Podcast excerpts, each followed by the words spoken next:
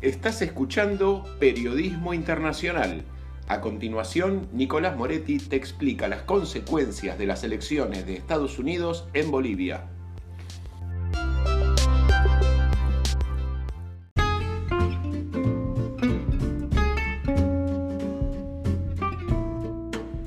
Bienvenidos y bienvenidas a este podcast hecho para la Cátedra de Periodismo Internacional de la Universidad Nacional de Avellaneda, en el que vamos a abordar eh, la complejidad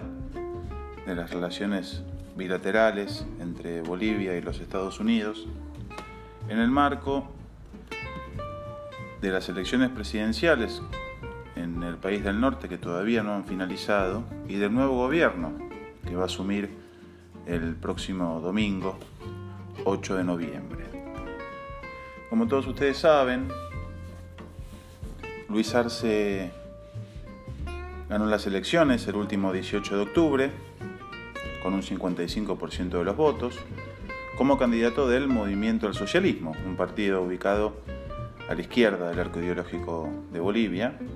y que es el partido del expresidente Evo Morales, quien fuera depuesto de su cargo el 12 de noviembre último, hace casi un año, en el marco de un golpe cívico y policial y militar también. A lo largo de la presidencia de Morales, eh, entre 2005 y el año pasado, unos 14 años de gobierno, las relaciones entre Bolivia y los Estados Unidos siempre han sido muy tensas. Evo Morales asumió el poder cuando a Estados Unidos lo gobernaba George Bush, hijo del Partido Republicano.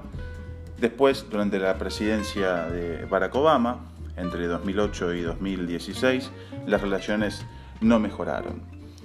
Eh, el punto de quiebre de esta relación fue en el año 2008, cuando Morales tomó la decisión de expulsar al embajador de Estados Unidos de ese país, a Philip Goldberg, y posteriormente también hizo lo propio, hizo lo mismo con la DEA, la conocida agencia antidrogas norteamericana, que según Evo estaba llevando adelante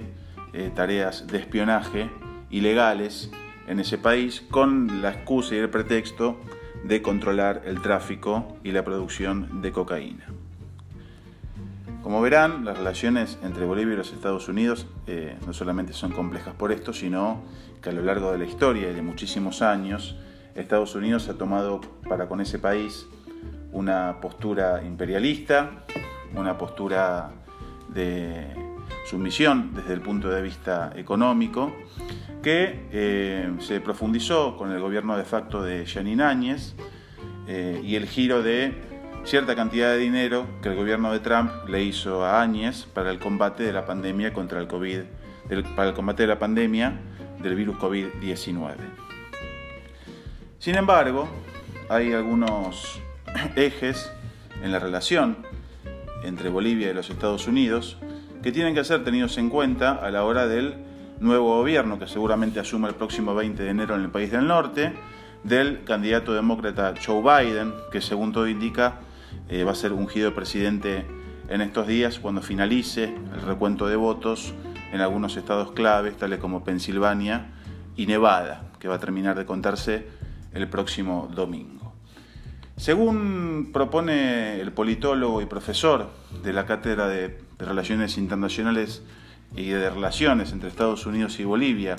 de la Universidad Mayor de San Simón, el señor eh, Roger Pinto, hay varios puntos de interés a tener en cuenta eh, en las nuevas relaciones bilaterales que van a tener lugar entre Luis Arce, próximo presidente de Bolivia, y Joe Biden, seguramente también próximo presidente de los Estados Unidos. Estos ejes mayormente son la lucha contra las drogas, algo histórico eh, en Bolivia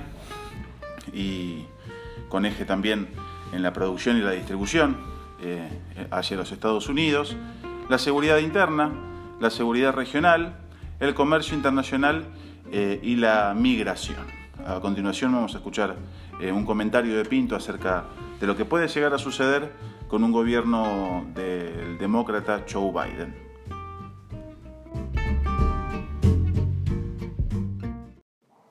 electoral tiende a inclinarse por el gobierno de Biden, ¿no? Que parece ser un gobierno mucho más abierto al diálogo, mucho más abierto a la tolerancia, mucho más abierto a la integración.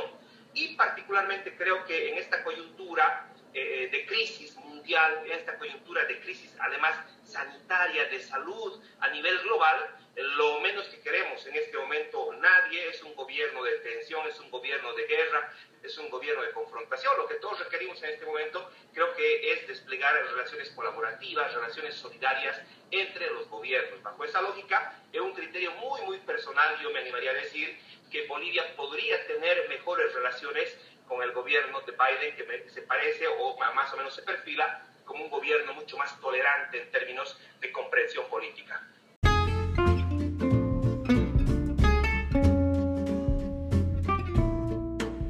La economía es también una variable a tener en cuenta, importantísima para eh, perfilar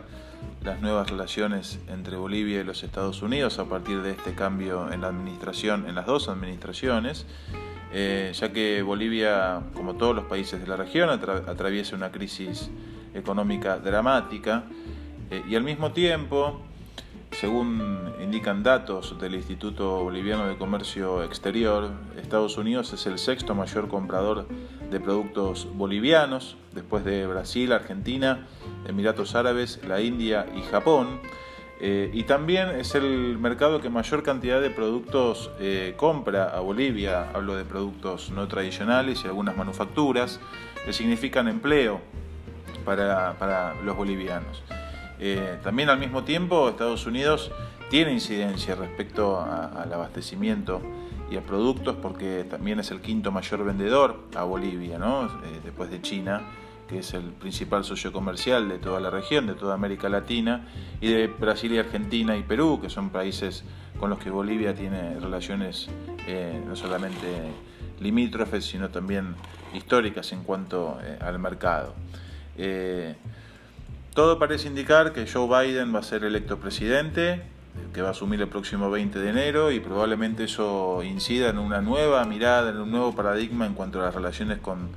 la región, con Latinoamérica, eh, y no una administración que tenga un perfil tan confrontativo